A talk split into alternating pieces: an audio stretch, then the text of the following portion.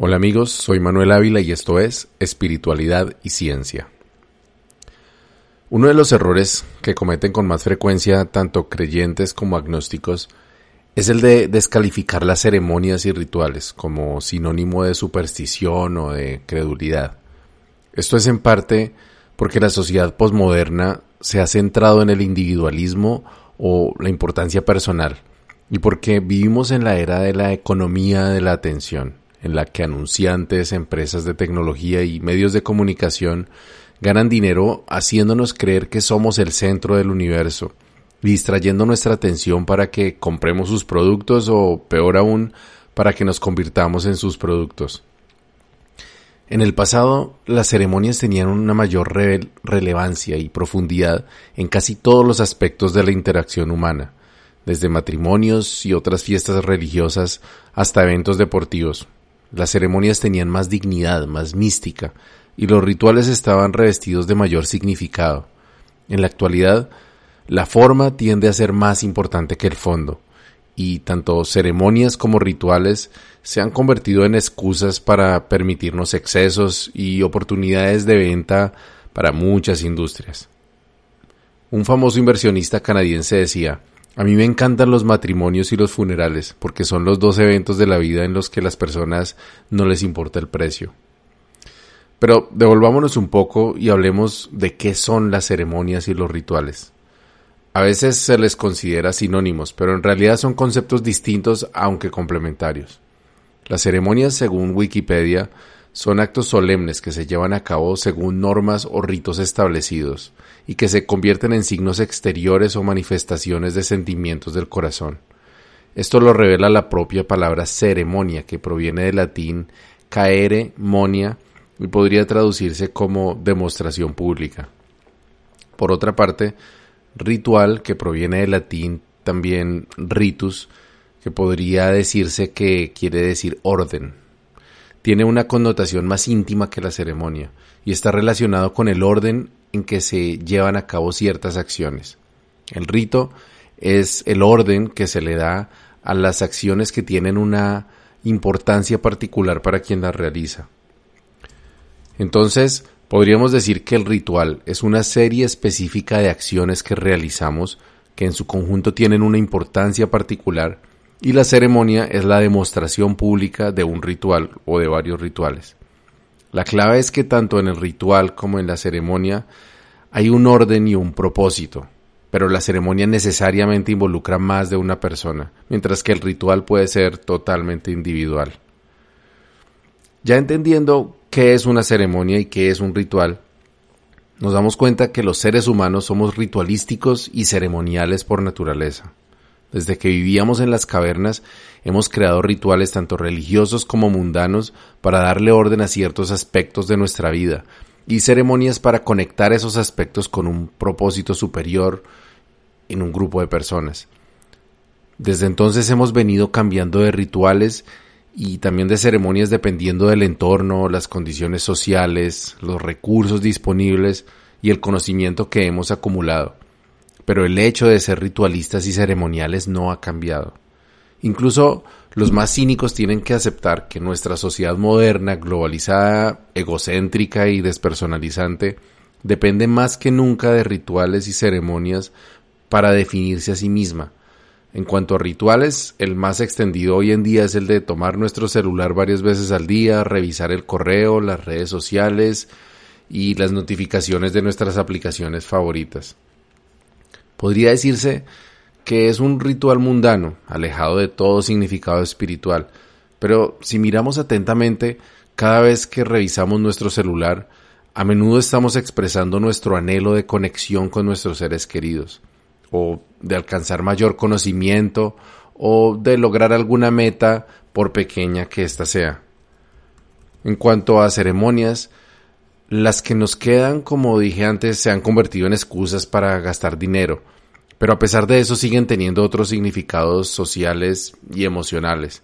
En esta categoría, además de las ceremonias religiosas, tenemos también las múltiples tradiciones de Noche de Navidad, la Cena de Acción de Gracias, la celebración del Año Nuevo, las inauguraciones y las jornadas de votación, incluso en los países democráticos. Todos estos son tipos de ceremonias, aunque no todos ellos son espirituales. Es claro que los humanos sentimos la necesidad de sublimar ciertos aspectos y eventos importantes de nuestra vida a través de símbolos y de rituales, con los que conectamos esos aspectos con algo sagrado. Declaramos ante la sociedad que esos eventos tienen una importancia especial para nosotros, y en algunos casos, como los matrimonios, las fiestas de quinceañera o los dulces 16, o también las ceremonias de grado, reflejan un crecimiento o una transformación personal. Sin embargo, en Occidente, la mayoría de la gente cree que la ceremonia es solo un símbolo y que su importancia es social y emocional, pero nada más. En Oriente y para las comunidades amerindias, en cambio, desde hace siglos las ceremonias tienen una connotación diferente. En ellas hay un poder real, transformador, que trasciende la motivación para realizarla. Es decir, que la ceremonia en sí tiene poder y por tanto es una herramienta cotidiana de trabajo espiritual. En nuestra sociedad occidental, este concepto de la ceremonia como experiencia transformadora también existe, pero más que todo aplicado a las ceremonias y servicios religiosos y se cree que su poder proviene de una deidad, una divinidad externa, que por misericordia atiende los ruegos de sus fieles y les dispensa bendiciones y gracias. El esoterismo, en cambio, reconoce que el poder de la ceremonia es real, pero no le adjudica tal poder a un Dios exterior, sino a la divinidad interior que habita en cada uno de nosotros. El naturalismo poético entendería esta divinidad como la conciencia creadora que existe en la mente humana y que es capaz de dominar todos los aspectos más primitivos del cerebro para lograr el estado de existencia más perfecto que podamos alcanzar. Sin importar cómo se defina, el hecho innegable es que las ceremonias tienen un poder enorme y que tienen la capacidad de generar estados de conciencia alterada con los cuales se pueden lograr cosas como euforia, liberación emocional, catarsis, pero también a veces miedo, tristeza o incluso psicosis. Esto se hace evidente al recordar las imágenes de ceremonias de liberación, entre comillas, de algunas iglesias cristianas en las que algunos fieles terminan en el piso convulsionando y gritando o envueltos en lágrimas con las palmas de las manos hacia el cielo. Recuerdo que hace algunos años incluso después de tener mis primeras experiencias con el yagé, yo creía que todas esas escenas eran performance que las personas hacían por encargo de sus pastores para darles credibilidad. Y bueno, en muchos casos es así. Pero ahora sé que en algunos casos las reacciones de las personas durante una ceremonia intensa pueden ser extrañas y a veces sorprendentes. Si no estás de acuerdo conmigo, te sugiero analizar las reacciones de los asistentes a un concierto de una estrella pop o a un partido de fútbol o de un meeting político de algún líder carismático.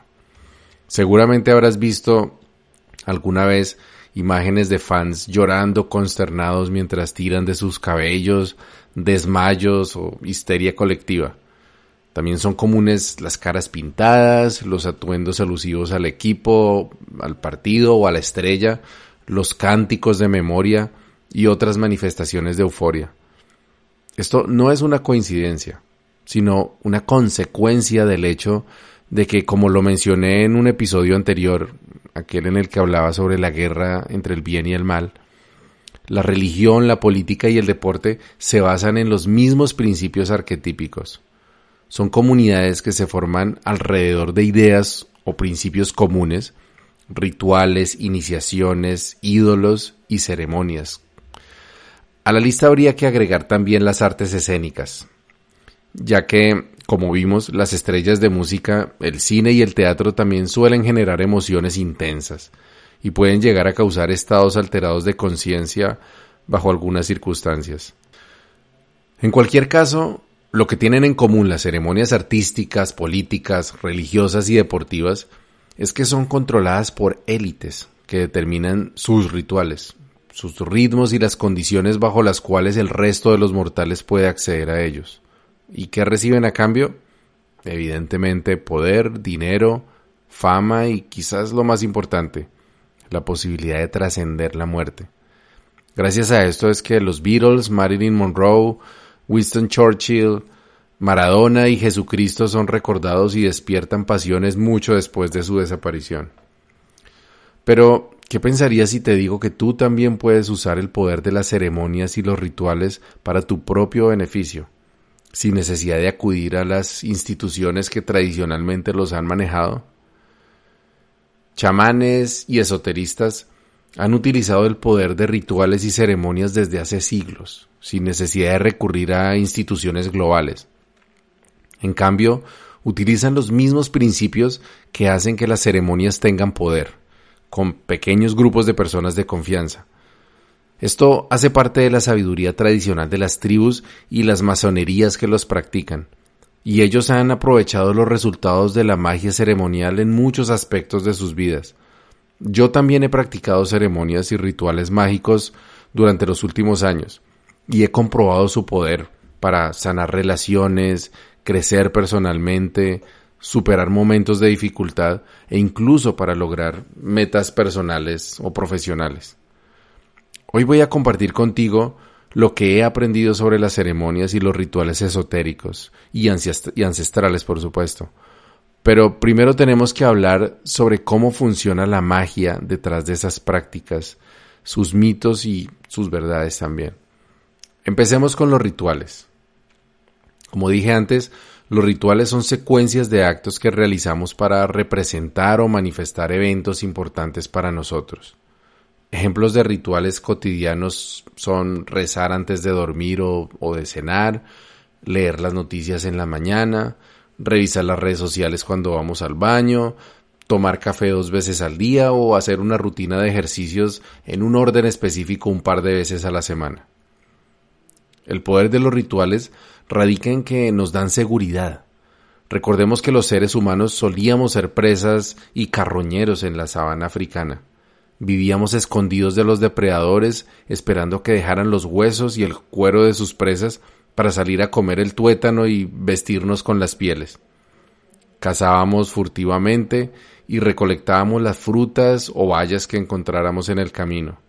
Esto fue así por miles de años, así que nuestro cerebro evolucionó para estar alerta ante muchos peligros simultáneamente. Un pequeño error y nuestra vida podía estar en peligro.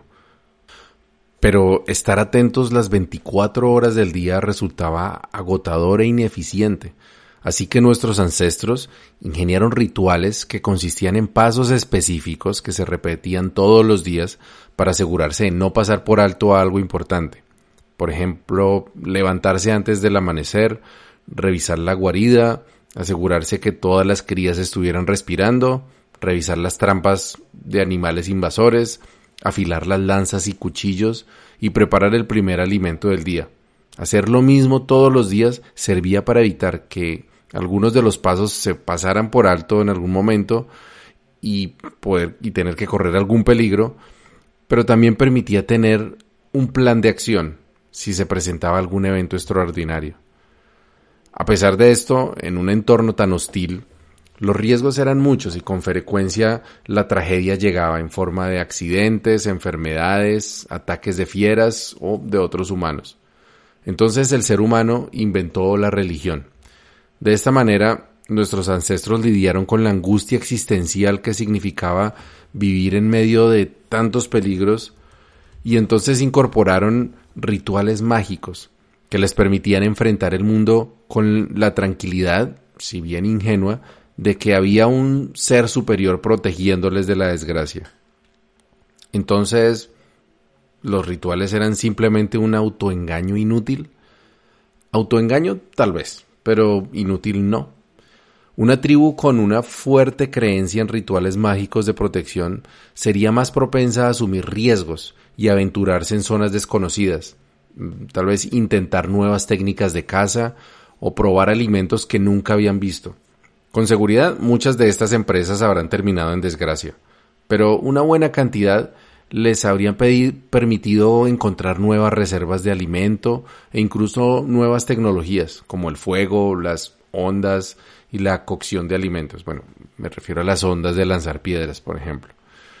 Tribus más realistas y temerosas ante los peligros, al no tener rituales ni dioses en los cuales apoyarse, seguramente habrán perecido con mayor facilidad durante tiempos de escasez. Así pues, llegamos a los tiempos modernos en los que hemos creado una sociedad con bastante menos peligros que los que tenían nuestros antepasados, y por lo tanto hemos ido abandonando la necesidad de usar rituales para sentirnos seguros y para volvernos más audaces pero nuestro cerebro sigue funcionando casi igual que hace miles de años. Así que este todavía reacciona de la misma forma cuando realizamos rituales mágicos. Así que podemos utilizar esta capacidad del cerebro para ayudarnos a tener éxito en muchos aspectos de nuestra vida sin importar las creencias que tengamos. Hablemos entonces de las ceremonias. Cuando los rituales se practican en grupo, se convierten en ceremonias. Y de forma análoga a los primeros, las ceremonias dotaron a nuestros ancestros de la capacidad de organizarse, de enfocar la mente y de cargarse de energía para realizar tareas especialmente importantes o afrontar una nueva etapa de sus vidas. Mientras que los rituales eran herramientas del día a día, las ceremonias más importantes ocurrían en momentos especiales de la vida, como nacimientos, matrimonios y la muerte, durante eventos naturales sobresalientes como los cambios de estación, las lunas llenas o los eclipses solares. La ceremonia tenía otra virtud, y era que a través del psicodrama traía al plano físico los elementos de las creencias del grupo, generalmente con alguien representando a la deidad, usando símbolos de poderes mágicos, recitando conjuros de protección y generando exaltación con el uso de instrumentos musicales. De esta forma, la ceremonia no solamente reforzaba la utilidad del ritual, sino que aumentaba la fe en los poderes sobrenaturales del líder o del grupo. Esto es lo que aún hoy en día logran las ceremonias religiosas en casi todas las religiones, que mantienen viva la tradición y el poder que sus líderes tienen ante la congregación. Hasta el momento, en espiritualidad y ciencia he compartido dos herramientas poderosas de crecimiento personal, la meditación y la autoobservación. Este es el momento de hablar de la tercera y cuarta herramientas que podemos utilizar sin necesidad de pertenecer a una religión o tener que adoptar alguna creencia en particular. Los rituales y las ceremonias, como hemos visto, son recursos de trabajo interno que utilizan la forma en que funciona nuestra mente para causar una transformación de la conciencia.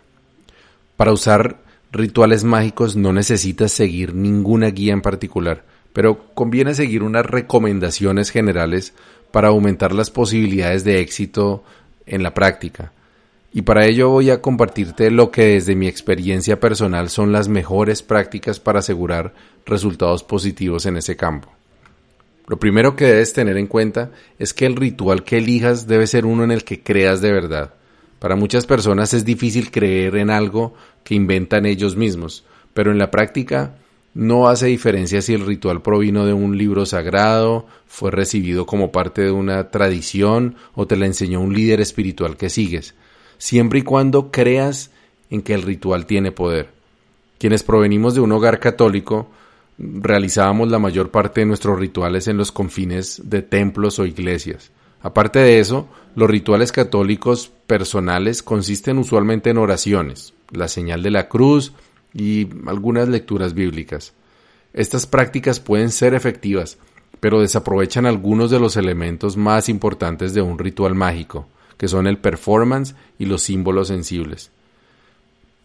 El segundo punto de importancia a la hora de realizar un ritual es que debe dirigirse adecuadamente. Lo indicado es dirigir el ritual a lo más elevado que puedas concebir. Dios, la eternidad, el gran espíritu, el infinito, la bondad, la conciencia universal, la madre patria, el ser, la divinidad interior o cualquiera que sea el arquetipo de perfección en el que creas de corazón. Esa idea debe estar en tu mente todo el tiempo durante el ritual y allá debes dirigir tus intenciones para que la magia se produzca. Un ritual eficaz debe ser realizado en un entorno propicio para la disposición de todos los sentidos, la mente y el cuerpo también. idealmente en un lugar cómodo, silencioso y privado en el que te puedas sentir a gusto para moverte, hacer y decir lo que quieras con libertad. No tiene que ser un templo, aunque resulta muy conveniente hacerlo al frente de un altar o un símbolo que represente esa entidad o esa idea superior a la cual dirigirás el ritual. Pero es común hacer rituales en la naturaleza y en mi caso en la ducha, que me parece que es un lugar ideal para hacerlo por la desnudez y la posibilidad de usar el agua como elemento sensible que representa transformación, sanación y limpieza. Los símbolos que se pueden utilizar para el ritual son aquellos que para ti representen ese ideal superior o un poder específico que quieras invocar. Si practicas el cristianismo, puede ser el símbolo de la cruz o la imagen de un ángel.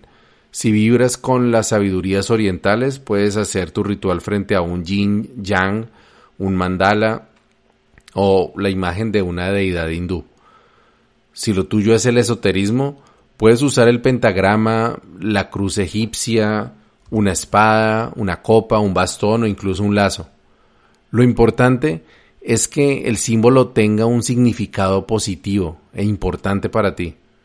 Si no tienes seguridad sobre el significado del símbolo, o conoces su significado, pero por tus creencias anteriores sientes aprehensión o temores hacia ese símbolo, es mejor no utilizarlo porque el subconsciente funciona con los aprendizajes más enraizados y no con los más recientes. Por eso, muchas personas pueden llegar a confundirse o enredarse con símbolos como el pentagrama, porque tradicionalmente se ha asociado erróneamente con el satanismo y la brujería Así que si no te sientes a gusto, es mejor que uses un símbolo que te genere confianza. Ahora que hemos cubierto la parte externa, el entorno, la disposición y el destino del ritual, hay que asegurar que la parte interna también esté alineada. Ahí lo más importante es el propósito. Los rituales no se deben hacer por rutina, aunque se pueden hacer rutinariamente si en cada ocasión que lo hagas siempre hay un propósito. Yo suelo hacer rituales, por ejemplo, cuando voy a tener un evento importante una entrevista de trabajo, un viaje largo, cuando estoy cargado emocionalmente, con estrés, por ejemplo, y necesito liberarme. También cuando habito una nueva casa, cuando empiezo una nueva etapa de mi vida y otros momentos de importancia personal.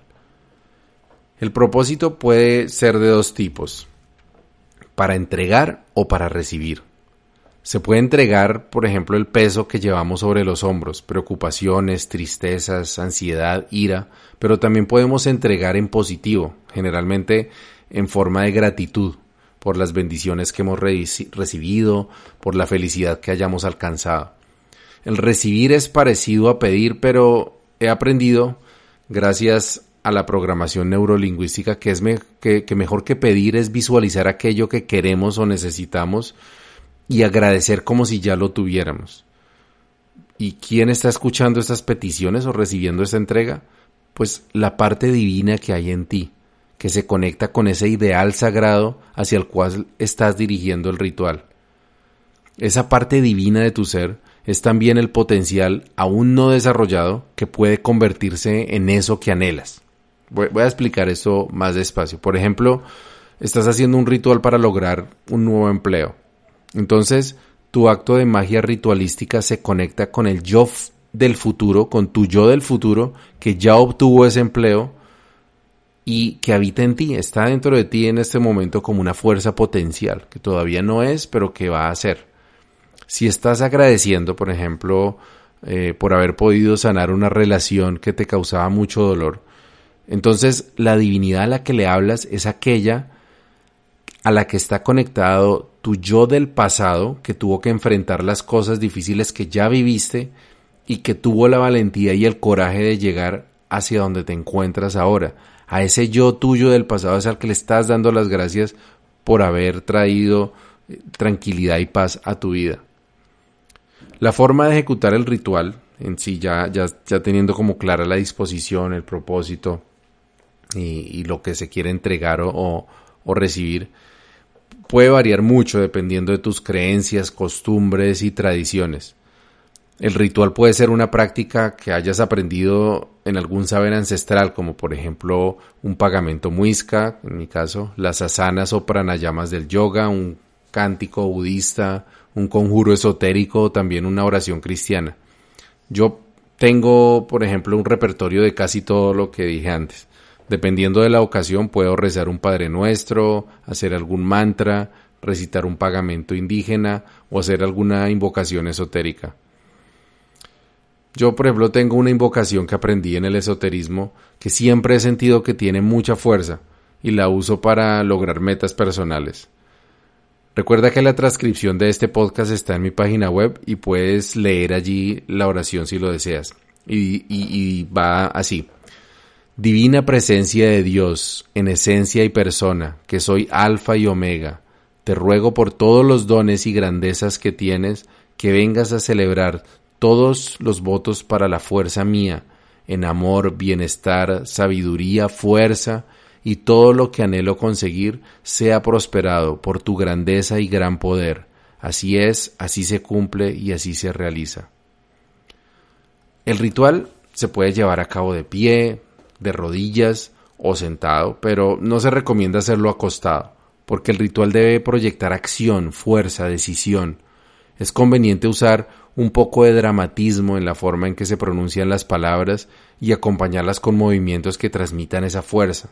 Yo uso los mudras o gestos que se hacen con los dedos de las manos, movimientos expansivos con los brazos, dirigir las palmas de las manos hacia lo alto también, por ejemplo. También se puede danzar si te parece cómodo hacerlo. Hay escuelas de espiritualidad alrededor del poder del movimiento y la danza, pero este es un tema para otro episodio. El movimiento es, en cualquier caso, fundamental en el ritual, y esa es otra razón por la cual la ducha es un buen lugar para hacer rituales, porque usar un jabón aromático, por ejemplo, para representar estarte envolviendo en el poder que invocas, es un acto de psicodrama muy eficaz. Y ya que hablamos de psicodrama, esta es una palabra muy importante dentro del contexto del ritual, porque se refiere justamente a lo que suena, un drama psicológico, una actuación psicológica. En resumen, el ritual se basa en representar un pequeño papel en el que tú eres protagonista y a través del cual encarnas una versión trascendente de tu propia vida, una versión sagrada si se quiere, que es capaz de conectarse con un poder superior para lograr una transformación mágica. Esto es también el concepto detrás de la psicomagia, que es lo que el maestro Alejandro Jodorowsky utiliza para sanar.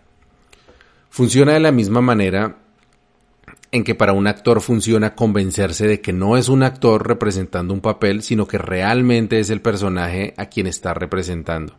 En la medida en que más se cree que de verdad es su personaje, más convincente es su actuación, pero también es mayor la carga emocional que recibe del personaje y más difícil le resultará salir luego de ese personaje cuando ya no tenga que volverlo a representar.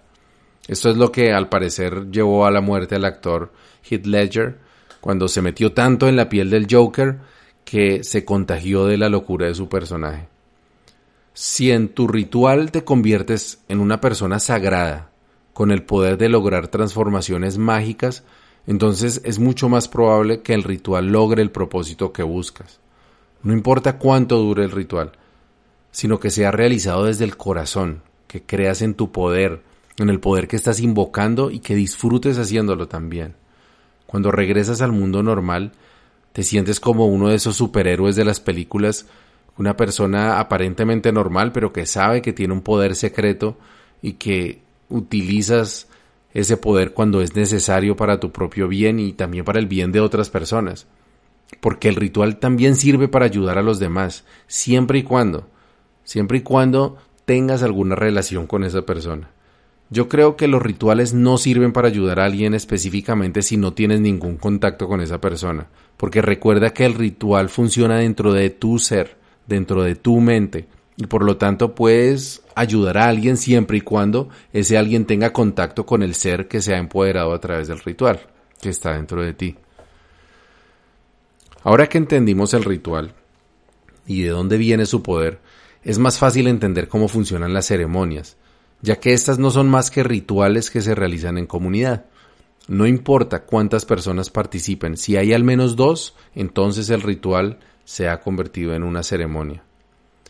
Todas las condiciones, sugerencias y mecánicas del ritual funcionan igualmente para las ceremonias, pero hay algunos elementos presentes en la ceremonia que no se encuentran o no son tan importantes en un ritual individual. Lo más destacado en este aspecto es que e, es la distinción entre oficiante y congregación. En las ceremonias de todas las religiones, el oficiante es llamado de maneras diferentes. Sacerdote, pastor, ministro, abad o cualquier otro título eclesiástico. Estas ceremonias tienen una estructura determinada, liturgias, lecturas, sermones, cánticos y otros elementos. En estas estructuras jerárquicas, al igual que con los mítines políticos y los conciertos de pop, el oficiante dirige la ceremonia con la cual lleva a la congregación hacia una especie de éxtasis emocional. Les ayuda a entrar en contacto con el poder hacia el cual están dirigiendo la ceremonia y a cambio la feligresía le entrega al oficiante su tiempo, energía, respeto, dinero y con frecuencia lealtad y obediencia. El secreto es que tú puedes convertirte en oficiante de ceremonias muy poderosas en tu hogar o con tus amigos de camino espiritual. Voy a compartir contigo unas indicaciones básicas para que utilices este poder ancestral para lograr transformaciones de verdad sorprendentes, incluso sanaciones y liberaciones. Lo primero que hay que tener en cuenta es que cuando el psicodrama del ritual se ejecuta en público, entonces se convierte en un performance. Recuerda que esto está ligado al concepto de la actuación, que es una actuación autoconvincente. El oficiante de la ceremonia debe creer en su propio poder para dirigir la ceremonia y llevar a la congregación al éxtasis espiritual. Bueno, si estas palabras suenan un poco sexuales, no es una coincidencia. La ceremonia esotérica o ancestral tiene muchos elementos que se asemejan a una relación sexual y el oficiante tiene que tener una sensibilidad similar a la que se requiere en la intimidad para reconocer las señales de los asistentes y navegar los ritmos de la ceremonia. Pero no nos adelantemos porque esto va a quedar un poco más claro más adelante. Lo primero que se recomienda para la ceremonia es un atuendo adecuado. En el ritual esto no es tan importante porque con los ojos cerrados y en privado es más importante lo que pase dentro de tu mente que sobre tu piel. Pero en la ceremonia, los actos materiales y las percepciones son mucho más importantes. Por esto, todos los asistentes deben portar un atuendo ceremonial, que dependiendo de los usos y costumbres del grupo, puede ser una vestidura, una manta, un chaleco, mandil o incluso un collar, cinturón o un tocado. No es necesario que el oficiante vista algo más elaborado o pretencioso que los demás asistentes. Pero incluso si los asistentes deciden no usar vestiduras ni atuendos especiales, es recomendable que quien oficia sí lo haga. A diferencia del ritual, en la ceremonia sí es importante que se realice en un lugar sacralizado, que puede ser un templo o, si es nuestra casa, que sea con unas condiciones que se asemejen a las de un templo es decir, que haya un orden, limpieza y simbología que haga que los asistentes se sientan en un lugar superior a lo mundano.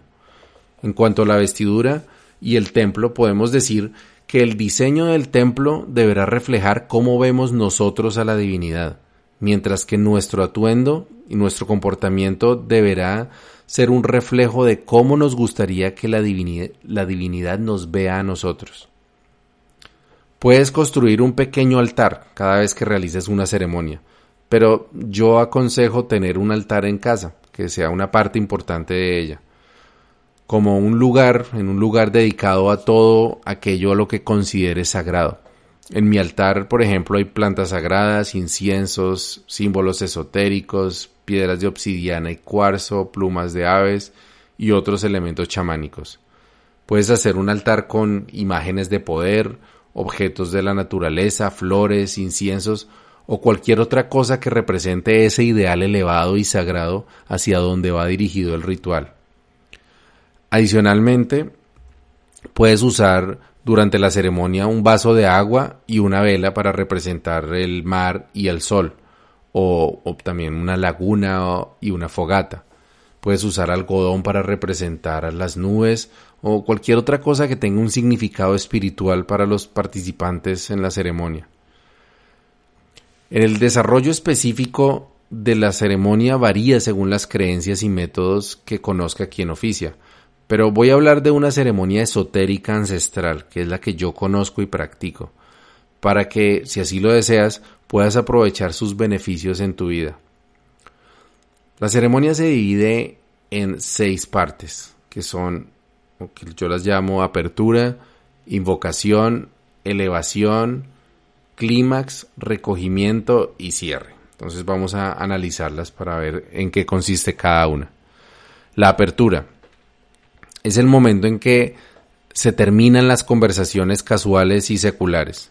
Se puede señalar este momento con el sonido de algún instrumento como una campanilla o con un tambor y a partir de ese instante quien oficia la ceremonia le da la bienvenida a los asistentes, manifiesta el propósito de la ceremonia y con frecuencia se hace un reconocimiento de quienes participan en la ceremonia, como una presentación, y, nos reconocemos como seres humanos frágiles y falibles que buscan un contacto con lo sagrado, con lo trascendente para lograr una transformación positiva. Luego viene la segunda parte que es la invocación. Dependiendo del tipo de ceremonia, Puede ser que el oficiante sea quien realice todas las plegarias, invocaciones o disertaciones, pero las ceremonias más eficaces, en mi opinión, son aquellas que le dan la oportunidad a todos los, a todos los asistentes para que participen. Una vez se ha iniciado la ceremonia, la congregación debe reflexionar sobre su situación humana, sus debilidades, tribulaciones o las necesidades que tengan. La oficiante o el oficiante debería guiar la palabra y las reflexiones de toda la congregación para que tengan un curso fluido y constructivo. El objetivo es que la congregación identifique cuáles son los aspectos más importantes que se deben trabajar durante la ceremonia y quien oficia puede conducirlos hacia esa meta. Llamo a esta parte invocación porque los asistentes están invocando ante la divinidad aquello que sus almas anhelan recibir o entregar, como vimos. Luego viene la elevación.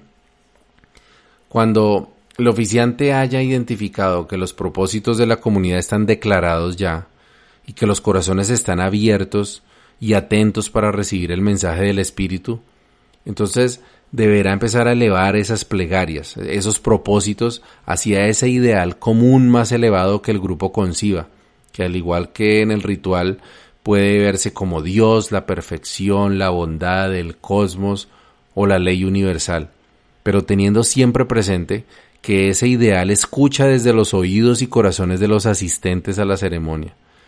Ese es el punto clave de la ceremonia y es la parte en que el símil con una relación sexual resulta muy apropiada porque el oficiante debe buscar llevar a su congregación a un tipo, algún tipo de éxtasis, clímax o liberación.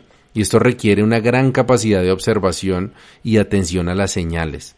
El objetivo no es que los asistentes crean que el oficiante está a punto de tener una revelación mística, sino que cada uno de ellos sienta que de alguna parte están surgiendo mensajes para esa persona, que la energía se eleva, como una sensación de, de, que se va llegando como a un punto más místico, más elevado, y que y como que están todos ante la presencia de un poder superior transformador.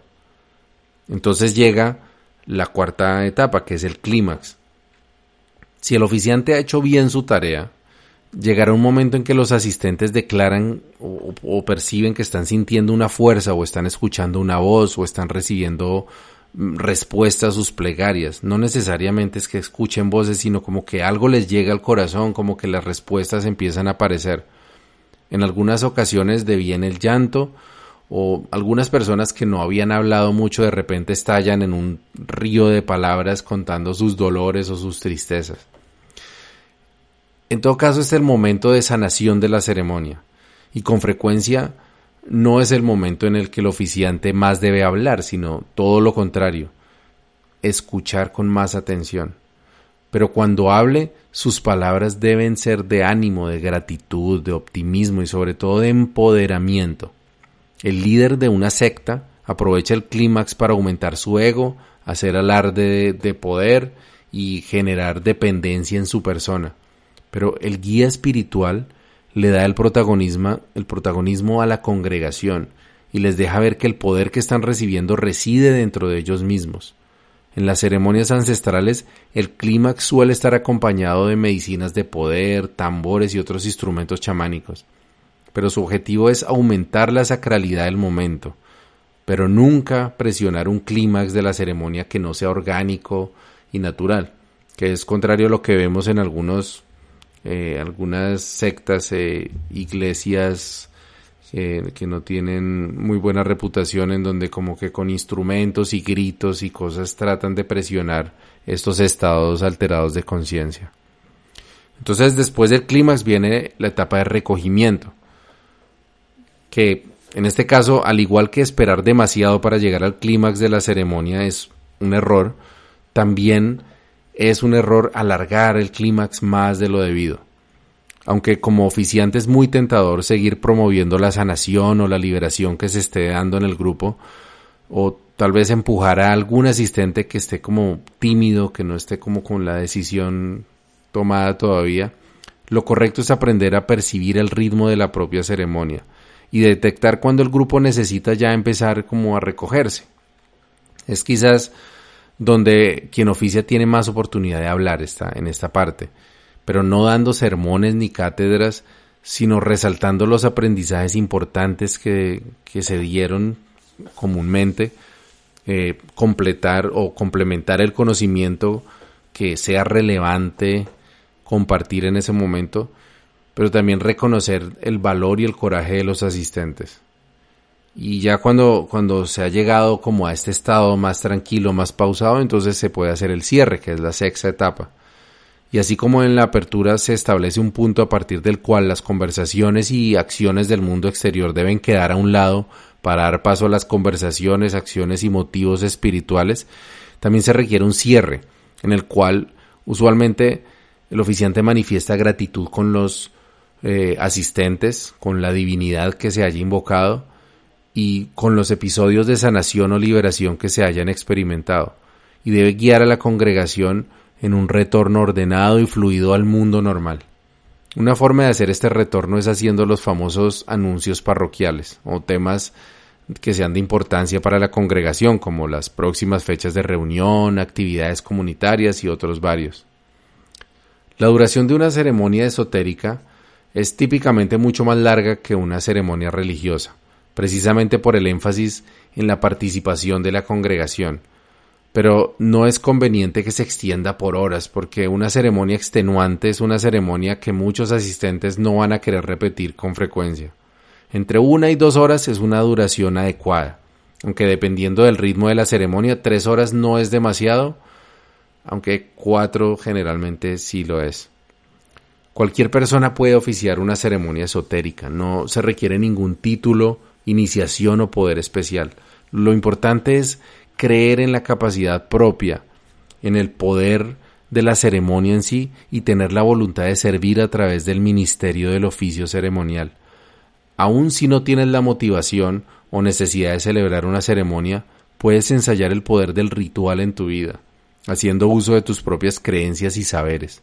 Incluso si eres una persona agnóstica y científica, podrás apreciar el ritual de leer un buen libro bajo la sombra de un árbol, cerrar el libro y por un momento llenar tus pulmones de aire, sentir cómo te llenas de energía y mirar alrededor la belleza de la naturaleza. Luego abrir tus brazos para sentir el viento y el calor en tus manos y sentir la increíble fortuna de estar aquí con vida ahora, en este momento. Agradecer con el corazón a todos tus ancestros conectados a través del tiempo por un hilo invisible de ADN que caminaron desde más allá del océano para traerte hasta donde estás, y recordar que tu piel, tus huesos, tus músculos están hechos de átomos que fueron creados en las estrellas, y que son más antiguos que la propia Tierra. Saber que estás hecho de polvo de estrellas y materia eterna puede darte el impulso que necesitabas para dar una batalla más, para intentar eso que anhelas y para descubrir la magia transformadora que habita en ti. Buen camino y buena brisa.